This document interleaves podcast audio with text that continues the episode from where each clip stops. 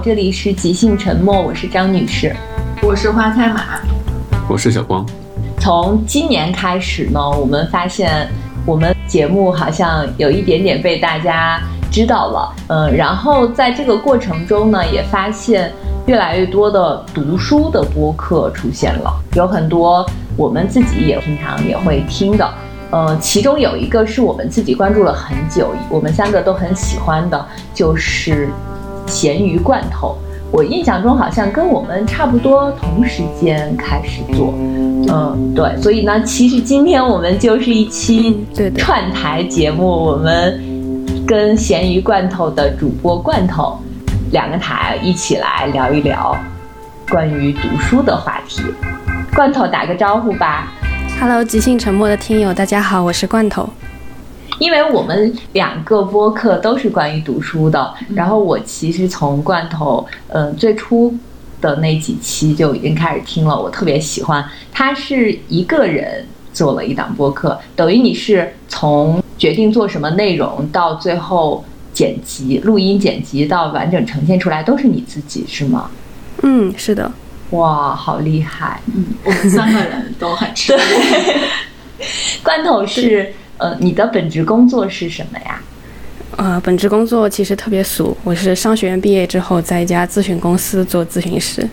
但是我觉得你的内容非常的深刻而扎实。嗯，谢谢，这是我很喜欢的。是的，我我觉得其实。罐头是一个比较纯粹的读书博客吧，对，就真的就是聊聊书方面的内容，嗯，然后我们我们的选题可能会更更怎么说更杂一些，或者更更泛一些，对。我很喜欢罐头的内容，是他每次介绍一本书，然后呃会从这本书聊一些他自己的思考，并且引申出一些其他的书，呃，有一期好像。播放量特别高，就是他讲他怎么样读书。嗯，我觉得这个其实是对呃普通的读者来说是非常有帮助的，因为可能太多的人他其实并不知道怎么去读书，怎么去选这些书。嗯，其实这也是为什么我想要聊这一期话题，就是关于创作啊，以及一些做这个播客的感受。就是因为我我其实跟即兴沉默是差不多时间开始的嘛，你们比我们稍微早一点，所以也做了有一年多了。这个时间不算长，但是过程当中也有很多启发。我觉得纯粹的看书是一个视角，然后嗯，自己要去讲这本书又是另一个视角。所以能看到很多以前看不到的东西，然后，但是平时讲述的时候也没有什么机会去系统的来理一下自己这一年来的心得体会，所以我相信这个话题，即兴沉默的三位主播肯定也有很多想要说的。嗯，对。因为我觉得确实像罐头刚才说，我自己的体验是看书其实会更轻，就是更轻松、更容易一些。嗯，但是你在输出的话，其实相当于是把你接收到的信息，你要整合整理，然后再起码要尽可能系统的提炼，然后讲出去。其实这两件事儿还不太一样，所以我才觉得说，像罐头那种，就是一个人单口。然后把他看的书，然后再整理思绪，然后再再输出出去，其实还挺难的。因为我们三个人的话，其实相对相对来说还会简单很多。对话嘛，对话的形式的话，其实彼此是有会有一些那个信息的碰撞的。其实这样其实会轻松一些。但是我们做了一年多的读书播客，确实也积累了一些，就在这个过程中也会有一些想法。嗯，是的，是跟最初。就是我们没有做的时候想的这个东西，其实还不太一样。我自己感觉就是输出比输入要难很多。对，就你只是自己看的话，有的时候是不太需要动脑子思考的。嗯，当你需要把你看过的内容讲给别人听的时候，这个还挺难的，不是那么容易。是，嗯。哎，所以我就比较好奇，像罐头，因为罐头是一个人在做这个事儿嘛，然后还坚持做了一年多。就是你在这个过程中，你会觉得说，你做到现在，跟你比如说做前几期的时候，呃，变化差异大吗？它还好，我觉得。嗯，就一开始的话，想做这个播客，完全是因为想要记录一下自己看书时候的感受，然后也觉得好书就应该推荐给更多的人，然后这个初衷其实没有变，但是收到了很多评论之后，对于这个播客，应该说从一个爱好转为了一个更像是一个自己的项目，也有了偶像包袱，有一点，有一点。我记得我有一期在讲，就是一个呃优秀的绵羊这本书，然后就讲到教育的体制太过功利啊什么的，然后就有一位还在读高中的朋友，他有说他觉得他现在就是这样，他所做的一切都只不过是为了让他的名字往上升一点。然后这条评论其实给我印象挺深的，就是我意识到。嗯，我我所说的这些并不是随便随口一说，就确实可以在听众的生活当中产生一些影响，所以是要对听众负有责任的。作为一个内容输出者，嗯，罐头，我看你每一期推荐的书，其实并不是呃我们看到的那种很热门的，或者是当下很畅销的书。你在选书的时候都是怎么选的呀？嗯，对。我其实有刻意的规避一些热门的书，因为我感觉就是那些已经有人讲过了，或者是大家都已经了解了。嗯，更多的时候基本上也就是通过豆瓣，或者是有某一个特定的主题，比如说什么极权主义啊、女性主义啊，然后会去找一些这方面的书来看。但是大部分时候其实也是瞎猫碰死耗子，就是可能要看十几本，然后才能遇到一本合适的。嗯，我相信你们也是这样吧，就是并不是看的每一本书都可以有东西可以讲。但是这些书其实也是你平时就是自己就是阅读习惯或者是阅读喜好里面会看的那些，是吧？还是说为了节目，就是为了做节目呃专门去看的？对我，我其实有也有试过，就是强行的逼自己去看一些觉得可能会有很好的选题的书，但是效果并不好。就是我觉得还是这个东西要。并不是一个可以靠工业化的，然后定量定性的产出的这么一个东西，它还是要看是否真的是有感而发。对，是感觉跟我们差不多，因为像我们其实有有一些读书的选题嘛，包括说我们之前是会月底月初的时候会做说一个新书盘点，或者其他一些主题性的这种，好像我们看的其实也都是我们自己平时就是会会读，然后也会。喜欢的那些，然后才会觉得说有话讲，所以其实近期，也有些出版社，然后会呃想给我们寄书，说让我们在节目里面聊一下，我们就发现我们好像没有办法做这些事，因为因为我们确实看的书都是自己平时会读，然后会遇到的喜欢的，然后就是确实是想分享，然后三个人有话讲的，然后才会在节目里面才会聊出来这种。所以，我们我觉得，那这样这么说来的话，我们确实都是实打实的靠爱发电的。因为我觉得，我这两个播客其实有很多相似的地方，就是我们并没有把它想要当成一个赚钱的工具。嗯主要也赚不了钱，因为我最近其实有关注在呃什么小红书啊、抖音啊，或者是 B 站，不知道这些名字能不能提啊？就看到非常多的读书博主，他们我看完之后，我觉得他们好厉害啊！他们一个人就出镜的是一个人，但是我不知道他们背后有没有团队，或者是有没有人在给他们写稿，每天都会有更新，然后。就会看非常大量的书，每一次他们的视频里边，就会一下放好多书，列非常多的书单，然后我就发现这个很受欢迎，我就陷入了。应该也不会都去看完那些书吧？他只是可能一本书说一两句那种。我看过很多那种开开箱的视频，就是比如说有些什么折扣的时候，或者是。那种大促的时候，然后会有一些读书博主买几箱书回来，然后就一箱一箱拆开，然后每本书拿出来给你展示一下。在这这种视频在 B 站上好像还挺受欢迎，但我相信他们应该也不会都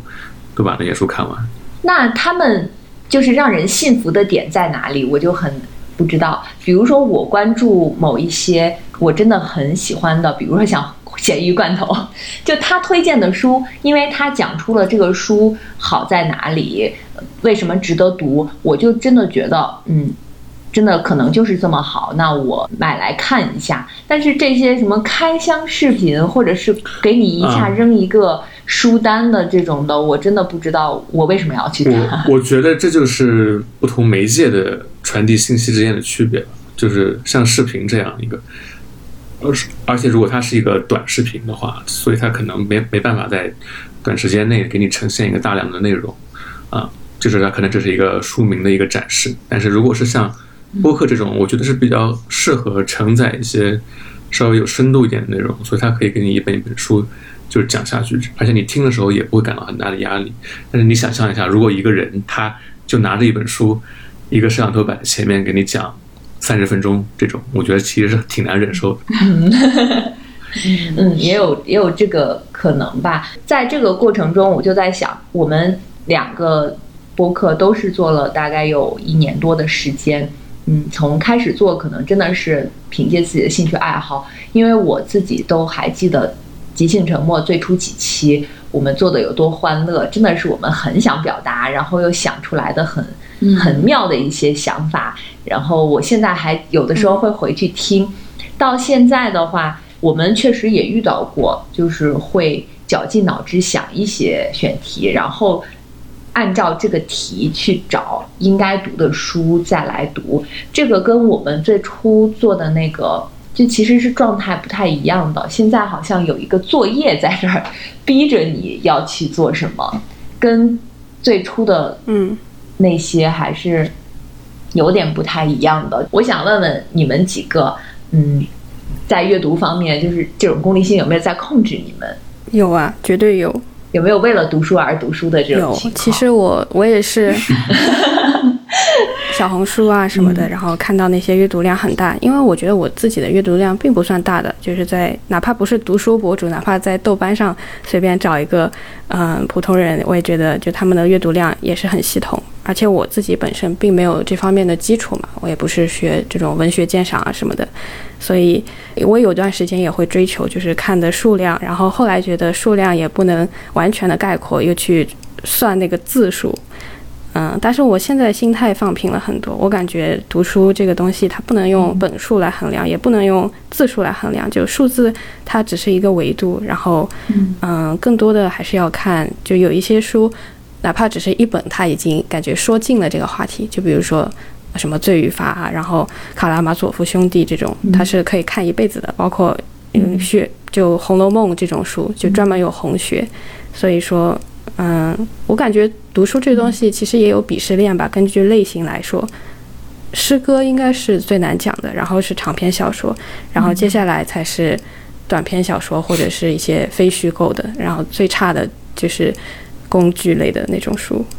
嗯，那罐头你在呃做的这一年多的时间里边，有没有遇到过嗯瓶颈期，或者是因为我们其实还是相当于是内容创作吧？呃，有没有那种就是想不出来要录什么的有，绝对有。就是有的时候找了好多本，全部都不太合适，然后 iPad 里面全部都是百分之十、百分之十五、百分之七十三这样子，然后都没有看完，就很容易半途而废。嗯，而且越是这样子，就越是焦虑，就感觉怎么找都找不到，有一点像那种想喝水，但是怎么都喝不到的感觉。这样子读的时候也没有办法全心全意的去享受这个过程，嗯，但是我觉得就这种焦虑也是很正常的，谁能像一个小喷壶一样不断的往外倾倒呢？嗯，我感觉这种瓶颈期每一个创作者都会遇到，嗯，而且就怎么说呢？嗯，我我 iPad 后面刻了一句话，是贝多芬的一句话，他说不要只是去练习记忆，而是要逼自己进入其中，嗯，就。看到过很多人引用村上春树说他每天雷打不动的写三个小时，嗯，其实我觉得这个创作这个东西就是这样，有的时候确实要逼自己进入那个状态，因为不逼的话，这个灵感也不会来。有的时候，嗯，我在没有开始做播客之前，我会觉得创作是一件好高大上、好玄乎的事情，就怎么能够突然一下有灵感呢？然后真的开始做了之后，就发现其实就是熟练而已，就是为手熟耳，就是这样。嗯，但是如果真的遇到瓶颈期的话，对我比较有效的一个方法就是去换一下那种信息摄入的媒介，换换口味。嗯，就比如说可以去看一些脱口秀啊，或者是一些新闻，甚至是看一些公开课，看一些嗯职业的讲座。嗯，我之前有一期是讲就是。呃，女性在职场当中不太愿意说不，然后就有点像老好人。那一期就是我在上一个公司培训的时候，然后大家就有讲到这个，对，嗯，所以我觉得灵感都是互通的。有的时候，嗯，就是踏破铁鞋无觅处，得来全不费功夫这样一个这样一个过程吧。嗯，你们会有吗？就是虽然说你们三个人是嗯，三是的，嗯，虽然你们人多一点，但是我知道你们在之前一周年的时候有讲到，你们选题库里面有好多主题已经讲过了。那现在是否也会陷入这种选题枯竭的状态？然后有没有什么应对的方法？悄悄的告诉你，我们当时说的那个选题库里还有挺多的，但是到现在好像那个选题库也没有增加，这大半年过去了。对，其实我感觉我们现在就有点进入，就是那有稍微有一点倦怠期，嗯因为上次就是跟罐头联系的时候，发现罐头的那个节目也有一个多月没有更新了，然后。然后我一看，我们基本上，因为我们之前是雷打不动的，基本上是双周会更一期，然后就会录，然后每次大家都很积极的探讨选题，然后看书做准备。但是最近这几个月吧，感觉就是，我觉得我们三个人有意无意的都在有点点在逃避录节目，可能是就是一方面我们的输入就摄入没有像以前那么充沛了，还有一个就是，呃，怎么说，可能是。不知道是不是因为这件事做久了之后，然后我们其实没有，就是没有找到一个，或者是说更稍微新一点的、新鲜一点的东西来补充进来，就还是之前的那种。算反正我就我个人来说，我会觉得现在会稍微有一些倦怠，就是，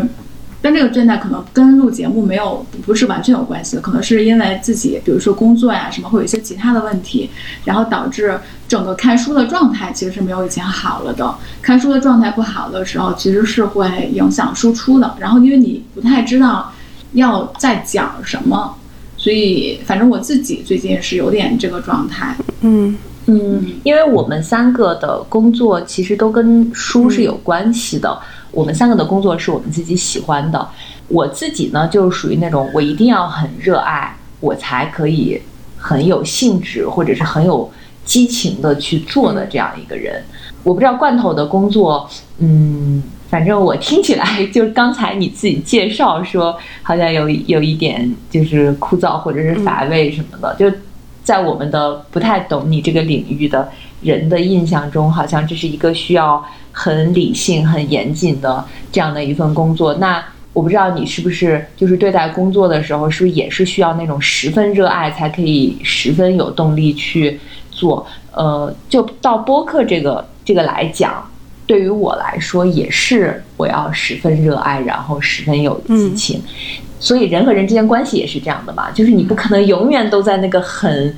很有很嗨的那对，就是很有激情的那个状态，就它会有一个起伏。呃，我觉得我们现在可能就是在那个嗯起伏中。嗯，我觉得可能就是单纯单纯没有特别想聊的一个话题。我觉得可能也是跟输输入太少有关吧，因为我最近工作其实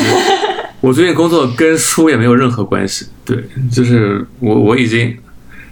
嗯，我已经半年大半年大半年没有 没有没有工作了，没有从事跟书有关的任何任何工作了。其实这方面这半年也没有怎么看书，对我自己承认。嗯，我们三个最近的就是工作有一些变化，比如说小光他可能进入到了嗯一个项目里嗯就非常忙，然后我换了一个新的工作，也是基本上可以就是每天都都在加班，所以我们的精力放在这上面其实是有。就是你一天就这么多时间，你分配给哪里的精力，最后你得出来的结果是嗯看得到的嘛？嗯，我之前忘记在哪里听别人说过，就是说做播客，呃，头一年还觉得挺好的，就是你你因为你有很多想说的话题，就是之前积攒的嘛，然后你都在这一年里，你可能陆陆续续都要说完。难就难在，当你把周围的人、你周围认识的朋友啊什么都薅了一圈儿来，把可聊的话题都聊完之后，接下来要怎么做？这个可能不光是我们吧，其实很多做播客或者是搞创作的，嗯，都会遇到的问题。比如说像我们最近都在看的脱口秀大会，一个新人谁活了这么多年还不能攒一个五分钟的 段子吗？但是这之后怎么样就很考验功力，还有你的一些输入啊，你的一些技巧啊什么的。对，我觉得创作这个东西一开始的时候可能需要的，可能说可能说有一些积累啊，有一些新鲜感，这些都可以撑下来。但创作长期的过程，我觉得它一方面是个体力活，另外一方面其实它其实是需要，就是我觉得是像很多就跟自制力这方面相关的一些东西的。嗯因为你一件任何一件事，其实不管是创作也好，或者其他的，真要长期做下去的话，其实好像呃在本质上没有特别大的差别。都是需要这些，比如说像我们做播客，或者是搞跟，呃，跟我们文化相关的一些创作吧。嗯其实你长期需要做的一个苦活，也不能说是苦活，就一个活儿，就真的是你要大量的摄入，你看书，然后可能要那个保证一定的阅读量，然后还要记笔记，然后输出。我觉得这其实都是就这种案头工作。是保持，其实是创作一个比较基础的，而且是保证长期能够有，就长期能够创作的一个一个东西。它其实并不是就是灵感性的、昙光昙花一现的那种。所以，像我们如果播客是我们的创作的话，我觉得我们最近可能确实摄入不太够，就是我们对这件事的投入度。其实目前来看，呃，还是有所欠缺的。嗯，对，我觉得还有一个原因，可能是因为当你创作了一定的量之后，你在形式上以及内容上也在寻求突破，就不再能够维持原来的水平，会想要往上走。嗯我觉得我我瓶颈期的时候最大的一个担心就是我害怕会变得平庸，内容会变得平庸。嗯，我我会害怕变成那种很范式的讲解，就比如说一本书拆书，然后先讲一遍内容梗概，再讲一遍作者生平，最后主题升华一下。嗯，我会担心这个。我觉得如果是做成这样子，变成一个套路式的话，就没有必要再继续做下去了。嗯，所以说，嗯，我记得是在马友友的一本书里面，他讲过，他觉得音乐家要做到的是要超越技法去表达。但是当我们技法还不是很成熟的时候，就没有办法做到自如的去表达，所以这是一个我个人觉得现阶段为什么会造成瓶颈期的原因。嗯，而且就像你们说的，做内容生产其实是要有一个过人之处的，你要不然就是专业的有过那个系统学习，要不然就是读书的量要足够支撑你的想要表达的主题。嗯，所以就是还是需要多努力吧。突然之间变成一个励志播客，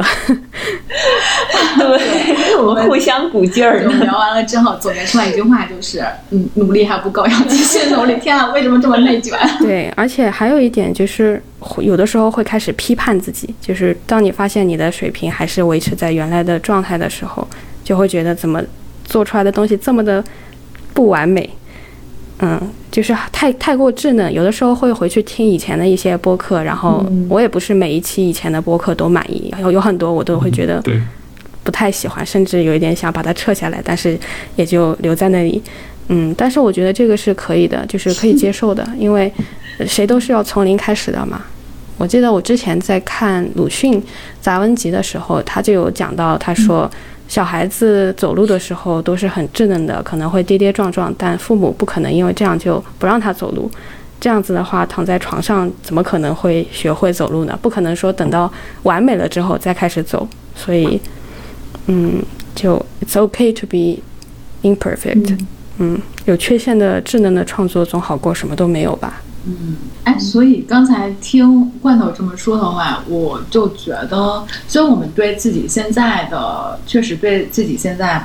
录的节目啊怎么着没有那么满意，但是呃，就是回望这一年多，感觉我们自己其实从这个过程里面也得到了过了很多很。多。嗯，对，那罐头，你在录播课的这个过程中，有没有一些什么高光时刻？嗯，我觉得比较有意思的时候就是。以前我的睡眠质量是一直都很好的，就是基本上躺在床上一秒就入睡。但是自从我开始做播客的时候，有的时候在想选题的时候，会躺到床上，然后闭上眼睛开始就思如泉涌，那个灵感就一句接着一句，所以我很希望可以有一个机器直接把你脑子里的想法录下来，这样我就不用起床，然后一个鲤鱼打挺，赶快把灵感写下来。嗯，我觉得这个还挺有意思的。我记得好像在呃某一个作家他说过，人在什么时刻就是会有灵感，其中有一个时刻就是你躺在床上将睡还没有睡的时刻，他就会在床头边会放一张纸和一支笔，当他。在将睡还没有睡着的时候，有了一些灵感，他就要赶紧记下来，不然第二天就会忘记。嗯，我觉得对于我来说，我现在想最开心的，呃，是，我觉得我有的时候被播客倒逼去读书，其实还挺开心的。就是因为我平时自己看书，其实都是真的是喜欢看到，然后有兴趣就就看。然后，因为我们之前有几期选题的话，其实里面有一些书我之前是没有读过的，但是为了录这期选题，我就要倒逼自己，就是每天下了班回家就赶紧看书，然后周末要在家里看书，然后还要 有的时候还看到哪还要在群里同步一下进度。我觉得那个时刻，就是现在想想的话，其实还挺开心的，就好像你有一个明确的目的，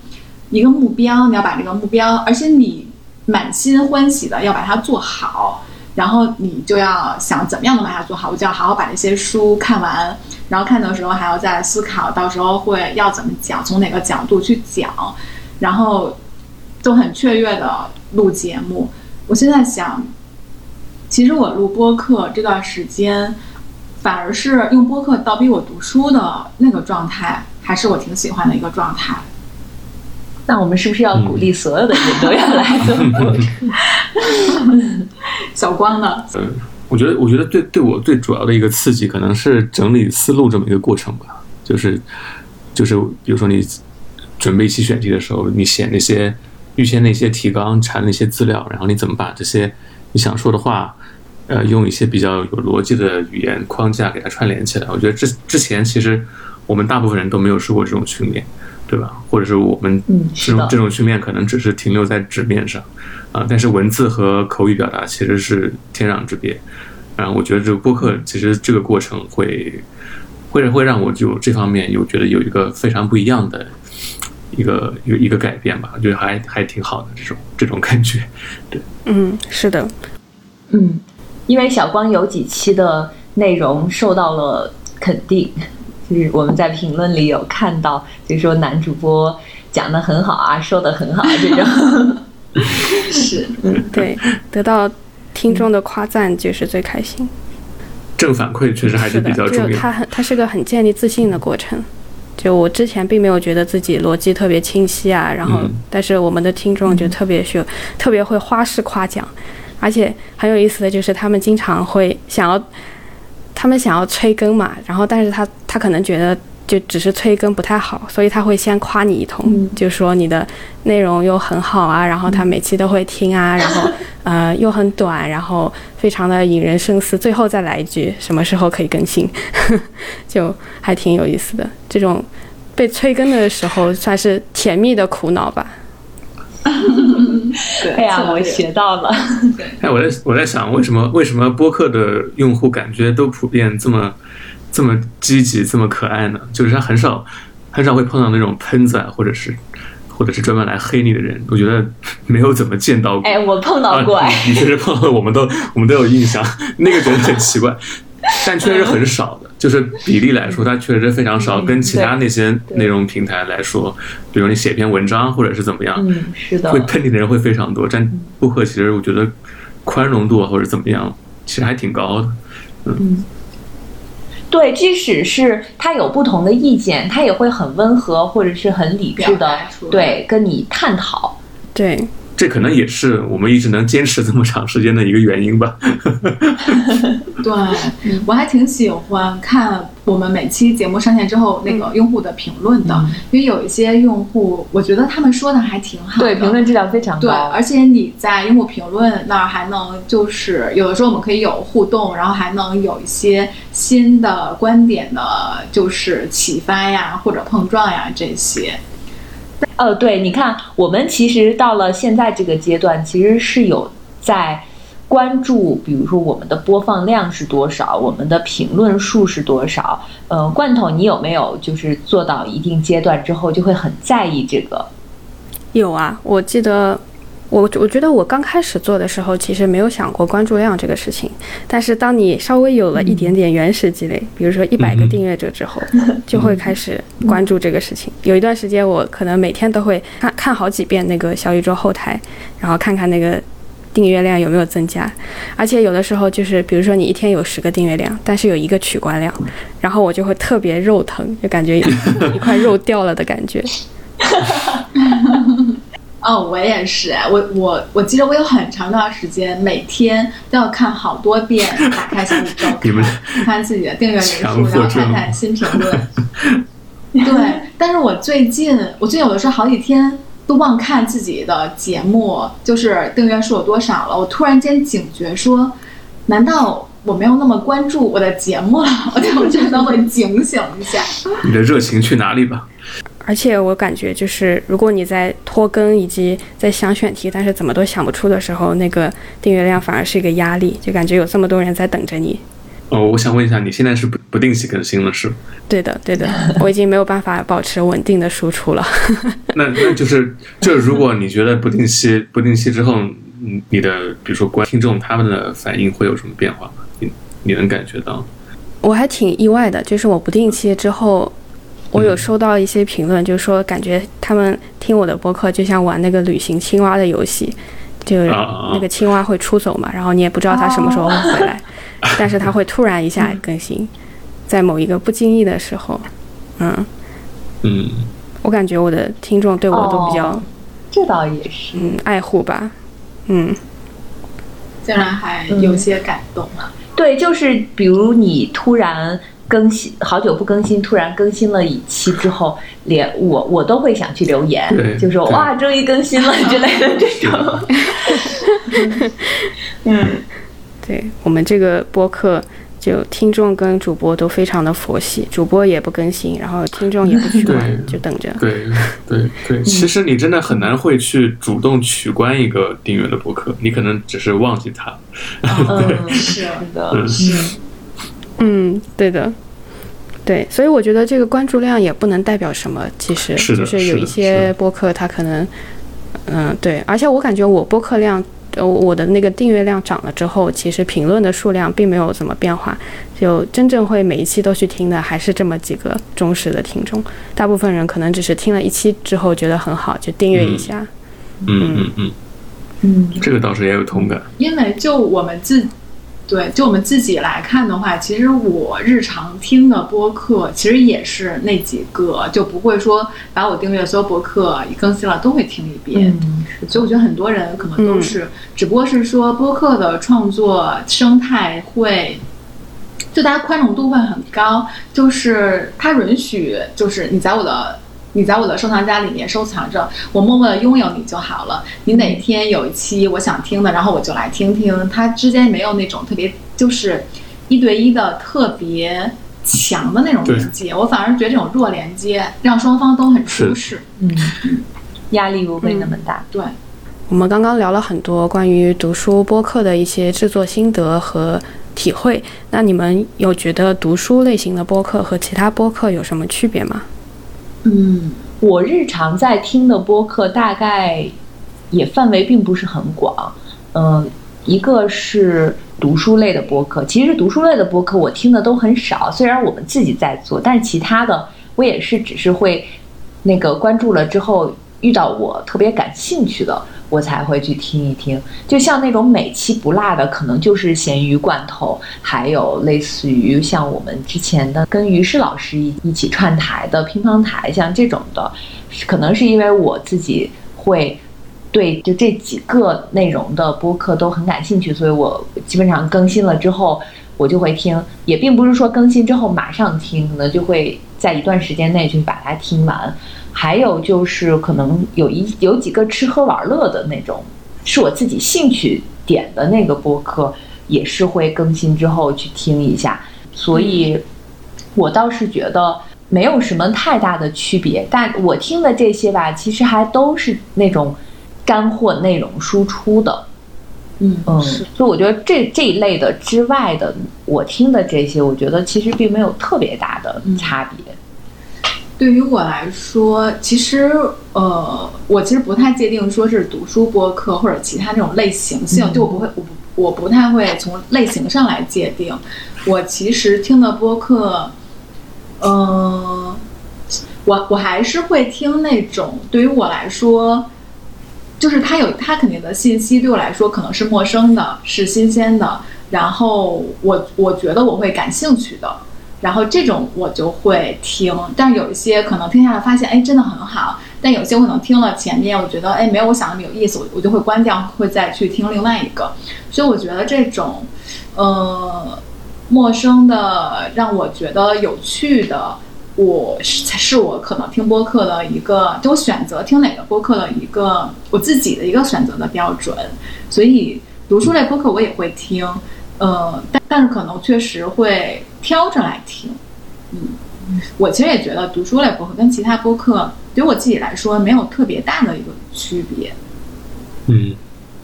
我觉得可能有几种不太一样的所谓的读书类播客吧。一种是像，呃，像那个文化有限，像吃人之爱这这种，就是他们可、哦他们可能每期会单独单拿一本书来精精聊，对，精读一本书这是一种形态。然后另外一种是像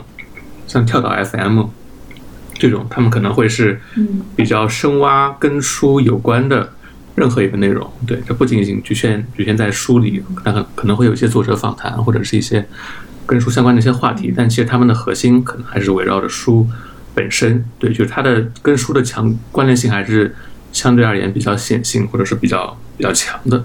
这是一种。然后另外一种是，嗯我觉得是像忽左忽右啊，或者是像随机波动这种，他们其实是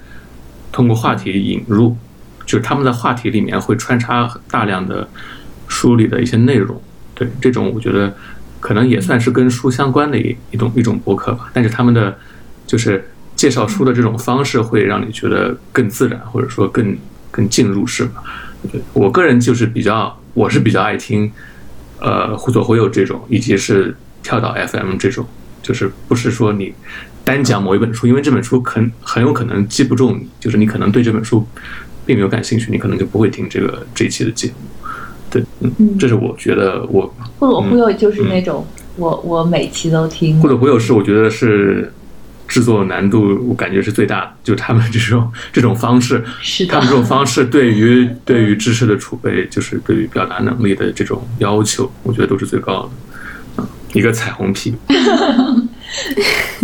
对我感觉就是做，如果如果是读书类的播客，可能一个好处就是你不用去凭空的想一个选题，这个选题很可能书里面已经帮你想好了，然后但是你要去想怎么样去嗯、讲述它会比较好，怎么样的一个呈现的方式，但是嗯、也有也有一个不好的地方，就是有的时候会觉得自己并没有在生产什么，就并不是一个彻彻底的创作，并不是一个嗯，就是从零开始。嗯嗯，你们会有这种感觉吗？对，感觉是有时候是在嗯转述啊，或者是归纳某一个某一个观点，有这种感觉。嗯对，是，嗯，所以我们其实曾经也有过一些选题是想要聊，比如说我们做过的韩国文学大赏，嗯。就是像这种，这个就是我们在呃还没有看，有一些就大部分可能书还没有看，但是我们先想聊这样一个话题或者这样一个主题，然后我们再去对应的去寻找我们要聊的那些书或者去看书。曾经我们也想要这个做完，好像反响还挺不错的，就决定那我们是不是要做一个港台文学，或者是呃日本文学这样子的。但是呃，这个是我们等于是策划之后发现这个太庞大或者是太复杂。我们曾经也想专门聊石黑一雄，就会觉得这一类我们要准备起来就会比较花时间。就是这几个是我们还没有去做的。嗯但石黑一雄，因为我之前把他一系列的书都看了嘛，我觉得石黑一雄其实还挺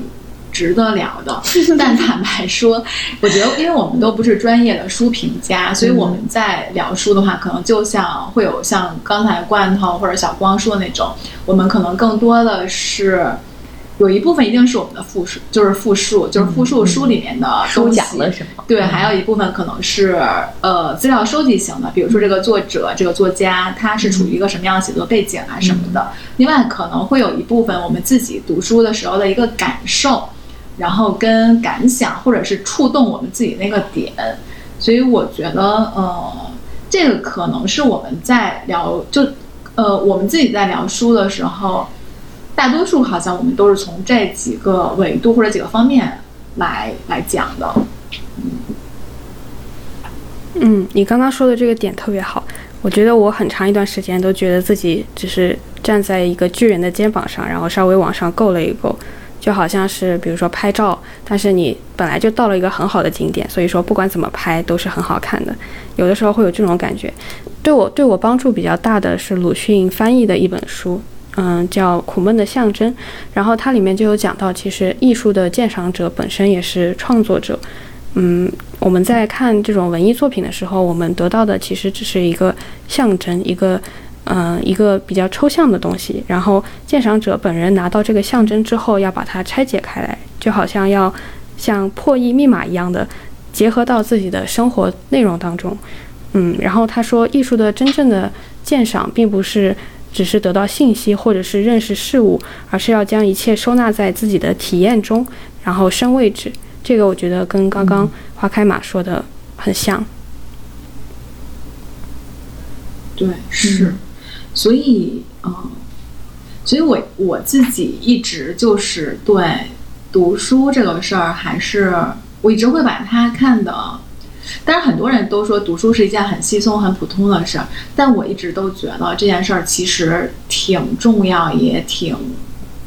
你会有敬畏之心是吧？对，呃，确实，因为我是觉得说我们看那些书，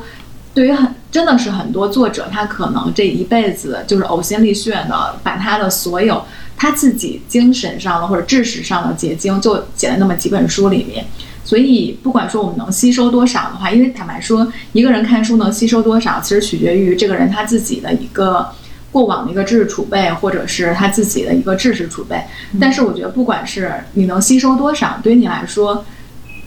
嗯，你只要稍微思考一下，哪怕是动用自己的感受力去感受一下，其实都是非常好的一件事儿。所以，我自己一直对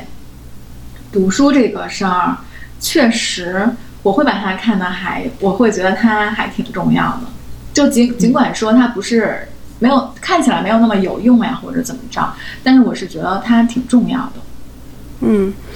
那你们会想过，就是有一天，也许自己不会再这么大量的阅读，或者说读书会成为一件 不再是必备的事情吗？我不会，这个是对于我来说是很肯定的。在去年疫情期间，我们都被。困在家里嘛，也不能出门，有很多地方其实是，比如说小区封闭啦什么的，大部分人你也不能去到很远的地方，你就每天只能待在家里。然后我周围的人就会说啊，待在家里太闷了，然后有的人都快憋疯了。我完全没有这个感感受，嗯，就是因为我那段时间在家里就是看书、看书、看电影。没有干其他的任何事情，然后我也没有觉得很闷，我可以一个星期都不下楼，也不用出门。嗯，我把当时可能我就是带回家的仅有的几本书都看了。嗯，那段时间反而觉得就是我没有其他的事情来干扰我，我就是在看书，然后或者是看电影啊。我反而觉得那段时间是我最开心的时时间，然后我就会觉得，可能这个事情。是我一辈子都不能放下的事情。嗯，哇，鼓掌。其实我不看书是可以的，这但是我不看书的时候会觉得，我自我感觉会觉得我的状态不是那么好。嗯，我经常我不知道我有没有跟张女士说过，反正我肯定跟我的一些朋友说，我我会觉得我有一段如果有一段时间不看书的话，我会觉得自己有点面目可憎，就是。你好像真的，就你好像觉得你的大脑也不流动了，你的思维也不流动了，就是你好像把自己封闭起来了。我有的时候会感觉说，我跟这个世界连接的方式，其中肯定有一个方式就是通过书，可能其他的会有朋友啊、聊天啊，然后其他呃，或者是另外一些。但是我一直都觉得，我跟世界用书这个方式来连接，其实感觉还挺好的。但我也觉得说，我肯定不看书我也能活得下去，只不过确实会状态不好。像我最近其实状态就不是特别好。呃，当然跟我工作有关，但是我觉得跟我最近就是放纵自己，不怎么看书，嗯，难道也有关系吗？我自己大概是这样。嗯，哦，小光和罐头呢？我觉得看书其实对我来说是一种娱乐方式吧，就是它是一种消遣的方式。我我觉得我看书是不太有什么功利功利性的，对。但可能做播客之后是有点有点区别啊，有点不一样，但但是也是正向的吧？我觉得不是负面的，对，就是它是呃一种很难被替代的消遣的方式，因为它在提供消遣的时候，它也提供一些思维上的一些锻炼。我觉得就是长时间不看书，我觉得我自己是会变笨的，我是有这种感觉。对，因为我因为我最我也是我我最近就是这这几个月看的不是很多嘛，然后。就是前段时间前上上周吧，然后上网上上网的时候，不知道为什么点进去了一个类似测试 IQ 的一个东西，然后然后里面有很多那种那种类似阅读理解的那种题，就是一句话，然后问问你，就是这这段话到底表达了什么？就是有很多题我看了好几遍，我都没有看懂那个那个文字在说什么。就当时我就觉得，这肯定是跟我这段时间没有看书有关系。真的，真真的是有这种感觉。不，我觉得他就是他就是跟你的 IQ 有关系，看书没关系。对，不要给自己找借口，不要不要不要推给书。对，罐头呢？嗯，我觉得怎么说呢？我觉得可能会有这么一天吧，就是读书会变成我生活当中。不再是必不可少的一部分，也有可能是因为我现在看的一些书都是比较沉重的，嗯，有的时候我跟我妈聊起来，她会说，就是那些书她现在已经看不了了，就是她不想再看任何沉重的东西，因为生活本身已经足够沉重，就没有多余的力气去承受另一个世界的另一份沉重，嗯所以也是有可能的。另一个可能就是，嗯，如果说我自己也想要创作一些什么的话。就不再能忍受单独是纯粹的去消费别人的一些内容产出，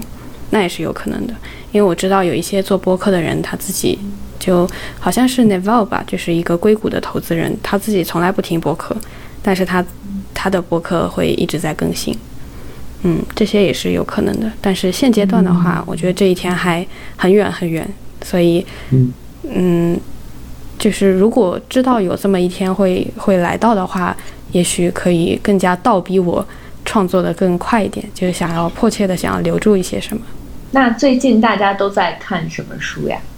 嗯，我在看《使女的故事》。嗯哦，对这本书，哎，所以这个书其实并不是一一上市你就看了，是吗？对我，我我不是之前说嘛，就是我有一种规避很多热门的书的倾向，所以说当时它上市的时候，我反而没有看。嗯，但是。呃，我会看这本书，是因为我在大师课上上了一下这个作者玛格丽特·阿特伍德的写作课，然后我非常喜欢他讲的一些内容，所以我才去看了这本书。嗯，我觉得这本书它很有意思的就是，嗯，很巧妙的跟现在发生的事情结合起来，但是就很多人会说，使女的故事在阿富汗真实的上演了。嗯，但是如果你去看过这本书的话，你就会知道。这个并不意外，因为作者在前言里已经说了，他说他想要写的这个故事并不是一个恐怖故事，并不是一个在生活当中绝对不可能发生的故事。相反的，他说他要建造一座虚构的花园，但是这个虚构的花园当中的那只蟾蜍也是真实的。嗯，所以说你会看到很多他提到的元素，集中营啊，啊，女性沦为生育机器啊，然后。呃，一小部分人用铁拳掌控整个国家，想要打造一个美好的世界，结果把社会改造成了人间地狱。这些全部都在现实当中，在历史当中反复的上演过。嗯，这个就是这本书最大的主旨，就是虽然他从头到尾没有说，嗯，但是你知道，如果这件事情在历史上发生过的话，那么它以后还是有可能接着发生的。嗯，而且我觉得，嗯。沉重其实并不并不困难，就是人类历史上有很多沉重的事情。人类历史本来就是一部苦难史，然后你只要就地取材就好了。但是它很厉害的一点就是，它能够把这个沉重的故事说的让你觉得很想看下去，很津津有味。嗯，它它很另外一个很妙的点就是，它采用的是三条线并行的叙述方式。嗯，女主她自己作为使女的遭遇和她。过去的回忆不断的交织，然后读者在看这个两条线并行的时候，他们自己也会被带入这个故事当中。因为当你在看到这本书的时候，这些故事已经发生了，已经是过去的事情了。嗯，就是很多事情都已经载入史册，无力回天。但是你又感觉，当你在读的时候，你也是这个故事的一部分，你也是这个历史的见证者。嗯，就是使女，她本来不应该。留下任任何的痕迹的，在书中他有提到说，就是使女是不被允许拍照啊，然后，嗯，你们的存在不会被后人所知晓，但是就偏偏女主她这个口述留了下来，让我们见证了，嗯，所以说就会有一种幸运的感觉，就是虽然这些东西是很沉重的，但是，嗯，还是很幸运能够读到这个故事吧，嗯，而且很多人会把这本书看成是一个。呃，纯粹的女性主义视角的，就是讨论女性和生育之间的关系，嗯，但是它也有很多另外的另外的内容，就是比如说关于极权主义，它描写这个激烈共和国是如何建造、如何如何驾驭它的人民，嗯，你也可以把它看看成是一本权谋的书，不单单是一个讲女性的，嗯，他对于极权主义的思考是很深刻的，嗯，所以非常推荐这本书。嗯，你们呢？你们平时在看什么？我最近在看的是茨威格那个《昨日的世界》，然后我看这本书，呃，因为茨威格其实我很多很多年前先看他那个《一个陌生女人的来信》，我当时看这本，因为《一个陌生女人来信》好像很不太长，短篇，对，嗯，我不要觉得写的太好了，就是他把，其实我很多很多年前看的，但我当时的感觉其实有点像震惊的那种，我觉得他就把。就是一个一个女人的情愫写的那么深沉，然后，所以我当时就对茨威格这个作家就非常印象非常深。但坦白说，其实我后面没有再怎么看，就没有太过多看过他的作品。然后这次是我今年前不久，呃，看了那个刘子超的另外一本，呃，旅行就是传记文学，就是午夜午夜降临前抵达。他这他这本书其实写的是呃东欧和中欧，然后其中有一章就是写到奥地利的时候，提到了那个茨威格，然后我就一下子对茨威格就突然又感起兴趣来了，因为他其实是一，我觉得他应该算是一个流亡作家吧，然后他其实生在奥地利的。然后他经历了一战，又经历了二战，然后最后一九应该是四八年的时候自杀了。然后我其实就很好奇，说在他的整个生命历程里面，他尤其他又是一个作家，他很敏感、很敏锐，然后他又是犹太人的身份，他到底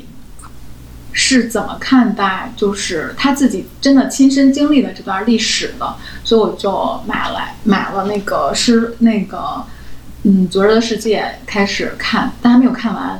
我觉得等看完的时候，可能想法会更更多、更全面一些。到时候我们可以在节目里面具体讲一讲这本书。我目前刚看了前面一小部分，我觉得还挺好看的。嗯，我非常喜欢这本书。我记得这本书最后有一句，嗯，应该是茨威格在最后一章说，他说要把岁月变成作品。然后我感觉也跟我们的博客不谋而合。嗯，这句话也激励了我好多年。嗯我觉得茨威格是一个非常纯真的作家，嗯，就是很或者是很纯粹。是的，小光最近在看什么？哦，他说他最近没有看书。我我最近 我最近看了很多，最近看了很多说明书，就是最近 最近 这是真的，这是真的。就是我最近在做一个做一些那种，就是产品的本地化的这么一个一个项目，所以我看了很多说明书，就是很多那种 科技产品啊，这些英英文的说明书，真是让我非常头疼。对，然后。然后我我空闲的时非常冷，对对对，空闲的时间在翻一本叫那个《恋地情节》，就是以美国一个叫段义孚的一个地理学家写的一个。就这本书之所以看，是因为我们之前聊了一期关于城市的那个话题嘛。然后这本书其实跟跟环境、跟城市是有一些关系的。对，它是就是美国有个地理学有个学派叫人文主义地理学。然后这个段义孚作者他其实是人文主义地理学的这个开山的一个祖师吧，算是这么一个。呃，标志性的这么一个人物，然后他今年其实也出了一本书，叫《浪浪漫主义地理学》，我记得是，啊，就是在译林出的一本。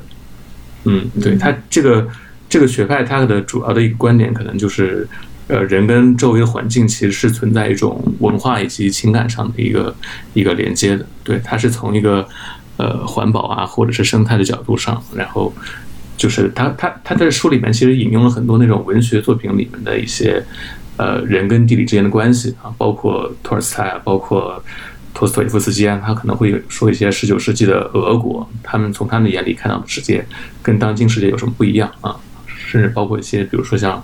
弗吉尼亚·沃尔夫，他们当时生活在伦敦的那个他们的那个文学圈里面，当时的英国和现在的英国有一些什么样的不同？对，所以他它整个的一个写法，其实我觉得是很可读性非常强，不像我们。平时看那种地理学的那种，呃，初中、高中看的那种地理教材那么枯燥无味，它是很有很有温度的。然后我就最近在翻这本书，还没有看完，但是就是空闲的时间看上几段吧。好特别哦，嗯，有被安利到。我最近在同时看两本书，然后我也觉得很神奇，就是这两本书呢，一本是我在逛书店的时候无意中看到的，然后我就把它买下来了，就是。青山七惠，一个日本作家，他的新的小说短篇小说集，呃，叫《风》。这个呃，我看了一下介绍，说是他呃一四年出版的，可能是今年国内刚出版吧。嗯，然后这个呃风格跟他早期，就是我之前在。他最早刚刚就是引进国内的时候，什么一个人的好天气啊那些，就我感觉是跟那个时期的呃风格是有一点像的，但是会在内容上可能会更嗯深刻一些。就是他还是沿袭了他以往的那些风格，比如说他会描写一些很细碎的，比如人和人之间的关系和很微妙的情感。不是另外一个书是李沧东的小短篇小说集，叫《陆川有许多份》。嗯嗯，这个书是也是刚刚上市，我就马上把它买过来读了。呃，这两本书其实不是故意要一起看，只是恰巧，然后就会发现韩国作家和日本作家有特别大的不同。其实李沧东在这个小说集里边的作品。是他在大概在一九九二年，相当于是他写完这个之后，他之后就不再写写作了，他就去拍电影了。这个应该是他的成熟度比较高的。对对对，呃，跟他去年出版的那个《烧纸》还是不太一样的。呃，应该我感觉比《烧纸》要更好看一些。呃，就是他更成熟一些了。嗯，他也是描写的小人物。呃，但是它整个的大的环境背景是围绕着八六八七年，就韩国那个时候特定的一个呃民主化运动的那个背景，比如说六月抗争啊这些。嗯，我这两本书都没有看完，呃，然后我就觉得这两个书一起看就还挺奇妙，对，挺奇妙的，因为一方面是一个很波澜的很。就是混乱的背景环境下的一些小人物，嗯，他会在这个里边有一种很客观的视角，就他这个我这个第一人称还是，比如说第一篇里边，就是我还是一个跟他在烧纸里一样，就是出戏经常出现的那种贫困潦倒的小说家，或者是什么报社记者这种身份，他遇到的是他身边的人，这些人呢可能投入到了这个抗争中，但是呢。他虽然在这个可能政治的抗争中非常的激进，但是他却有一个很底层的身份，然后又有一个呃生病的妻子啊，或者是很破败不堪的家庭。那作者并没有就是说你怎么样是对的，或者怎么样是错的，而是就站在一个旁观者的姿态去描述这个人，并没有去批判他，或者是偏向哪一边。嗯，这样就。我觉得就留给读者思考的空间比较多。嗯，其实青山七惠也是，他也是很普通的人。比如说有有一篇很短，大概就两页，就是讲他出去旅行回来，突然发现家里的房子没了，就是他的住的那个房子没了，然后他又开始报警啊，然后又借此打电话给他的父母啊，嗯。就很短，但是这里边的信息量却非常大。他并没有就是很详细琐碎的写什么，在这个两页纸的这个短篇小说中，你自己其实能引申或者联想到非常多。我觉得这种小说是我比较喜欢读的。嗯，这两个我都没有看完，都在同时阅读。我们现在终于好好看了几本书，我们下期可以好好聊一期。嗯。就我们今天聊了很多关于创作、关于嗯内容生产的话题。那如果只能给想要创作的人一条建议，你会建议什么？啊，嗯，我觉得对于我来说，我觉得热情还是在一开始的时候还是挺重要的。嗯，感觉它是你能够开始的那个原动力。我觉得是要坚持，因为这个是最难的。嗯，我觉得，我觉得就是，一旦你想开始创作，马上就开始吧，就是不要不要再犹豫下，不要再拖延下去。就是如果你想太多，可能就会对你就会放弃这个事情。嗯，就是先开始做，比什么都更重要。罐头呢？对，我的跟小光的类似，我觉得是要忘了自我。就一个人如果自我意识太强的话。嗯，可能会反而影响作品的质量，而且我记得我刚开始做的时候，经常会在节目里说，我说我的这个播客，嗯，虽然说是看书，但是讨论的都是我主观的一些呃想法等等等等。我觉得现在我不会这样想了，就是我也不会特地的去解释自己，我觉得没有必要把时间浪费在评价自己身上，评价自己，评价这个播客，或者说解释这个播客是听众的权利。嗯，而主播要做到的其实就是把内容做好就好了。所以说，在这个过程当中，希望大家都能够达到忘我的状态。然后一旦这个作品发布了之后，他就有他自己的命运，就跟你自己，就跟主播本人其实脱离开来。是是的，嗯，对，希望我们都可以忘我的。然后在这个过程里面，嗯，我还是希望。呃，因为我们毕竟做播客，还真的最最早是出于自己喜欢嘛，嗯，然后还是希望可以愉快一点的、开心一点的，能够持续的做下去。好呀，那我们今天很高兴跟咸鱼罐头一起录的这期就到这里。对，嗯，我们跟大家说再见吧。好，谢谢罐头，拜拜，谢谢，拜拜，拜拜。